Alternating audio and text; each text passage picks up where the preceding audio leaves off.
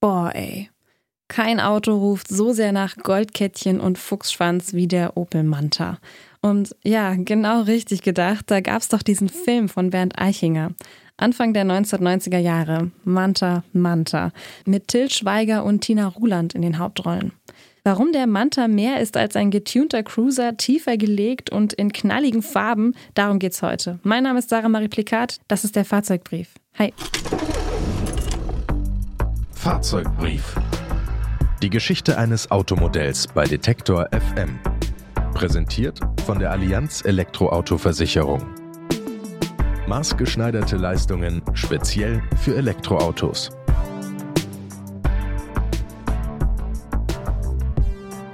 Im Jahrzehnt davor, in den 1980er Jahren, suchen sich junge Männer in Westdeutschland den Manta zum Tunen aus. Dafür wühlen sie auf Schrottplätzen nach Ersatzteilen, flexen, schrauben und lackieren neu. Hinterm Steuer sitzen jetzt Männer mit Fukuhila, Goldkettchen, Muscle-Shirt und Cowboystiefeln.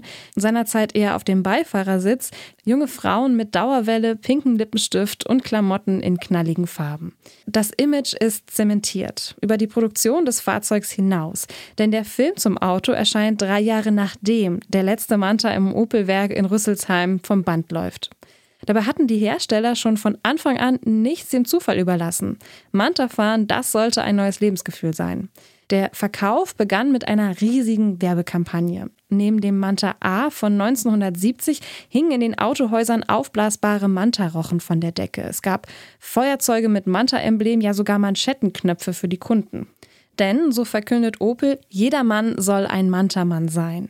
Die EntwicklerInnen von Opel stellten sich dabei einen Familienvater vor, jung, Anfang Mitte 30, verheiratet, zwei Kinder, gutes Einkommen.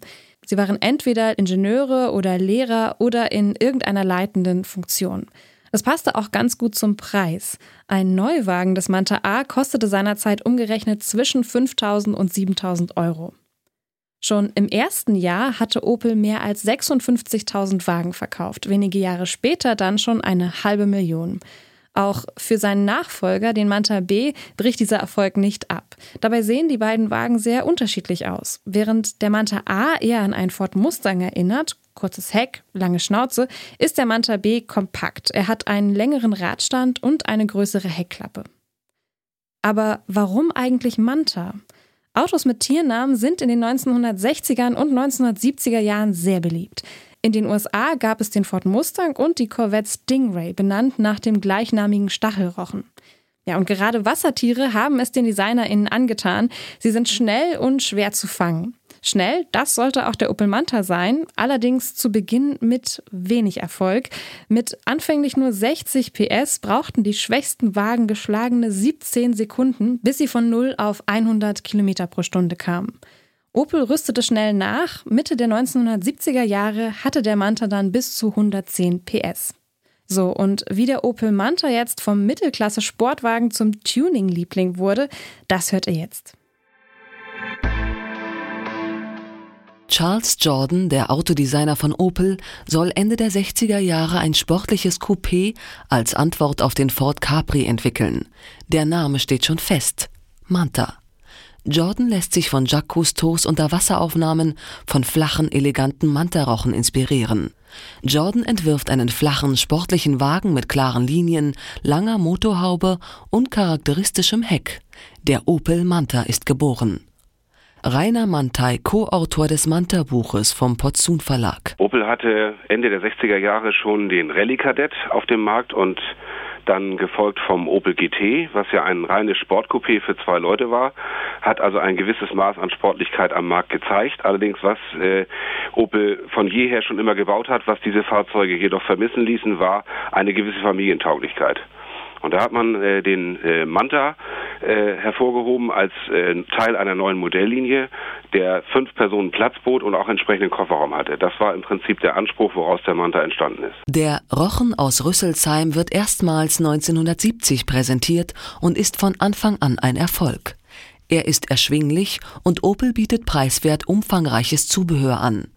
Doch nachdem 1975 das Nachfolgemodell Manta B vom Band rollt, tauchen getunte Mantas auf, die von dem eleganten Original sehr weit entfernt sind. Sie sind tiefer gelegt, haben Seitenstreifen, wirkungslose Plastikspoiler und baumelnde Fuchsschwänze. Das ist zwar gut für den Umsatz, aber schlecht für das Image von Opel. Die ersten Witze über Goldkettchenträger mit blonden Friseusen machen die Runde. Bevor es weitergeht, eine kurze Unterbrechung für unseren Werbepartner. Ein Schaden kann schnell teuer werden, auch am Elektroauto. Deshalb ist eine gute Versicherung extrem wichtig. Die Allianz E-Auto-Versicherung bietet maßgeschneiderte Leistungen speziell für Elektroautos. Zum Beispiel zuverlässiger Schutz für euren Akku, also für das Herzstück eures E-Autos. Auch das Ladekabel ist mit drin. Egal ob während des Ladens geklaut oder von einem Tier angefressen. Darüber hinaus könnt ihr wählen. Ist der Akku im Schadenfall komplett zerstört, hat also einen Totalschaden erlitten, erstattet die Allianz euch im Tarif Komfort 24 Monate lang den Neupreis. Im Tarif Premium sind es sogar 36 Monate. Und wenn sich der Akku mal entleert, macht euch der optional erweiterbare E-Pannenservice schnell wieder mobil. Lasst euch in eurer Agentur vor Ort beraten oder schaut vorbei auf allianz.de slash elektro. Den Link findet ihr auch in den Shownotes. Was dann kam, war 1975 der B-Manta und damit wurde das ganze Auto, ich sag mal, vom Design und vom Anspruch her auf eine etwas breitere Basis gestellt, was natürlich auch die Tuning-Ambitionen der jungen Leute in viel äh, größeren Facetten auf die, auf die Straße brachte. Die haben dann also dran geschraubt, was dran zu schrauben ging. Und äh, es dauert auch gar nicht lange, wenn ein Auto sehr lange gebaut wird, dass sich dann so quasi die Manta-Fahrer in eine Schublade gesteckt wurden. Und das gipfelte halt eben Ende der 80er Jahre in zuerst in einer Witzwelle, losgetreten von Norbert und den Feiglingen mit dem Lied Manta Manta und endete dann eigentlich 91 mit den beiden Manta-Filmen, die glaube ich jeder kennt. Opels Designerauto geht als Prollkarre in die Firmengeschichte ein. Zumindest das sportliche Image will Opel in einem Crossover wieder aufleben lassen, und zwar elektrisch.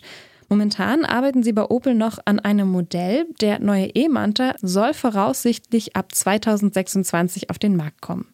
In der Zwischenzeit können sich Fans mit einer anderen Fortsetzung die Zeit verkürzen, nämlich mit Manta Manta 2.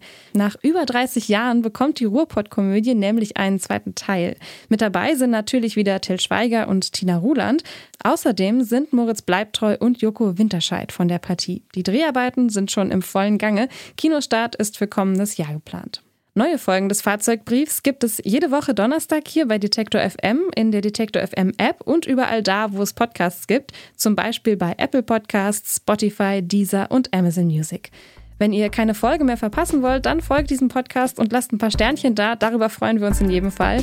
Mein Name ist Sarah Marie Plikat und ich sage Tschüss für heute, macht's gut und bis nächste Woche. Fahrzeugbrief.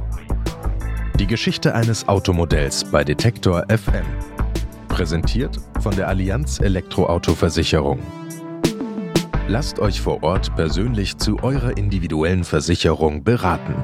Mehr Infos auf allianz.de/elektro. slash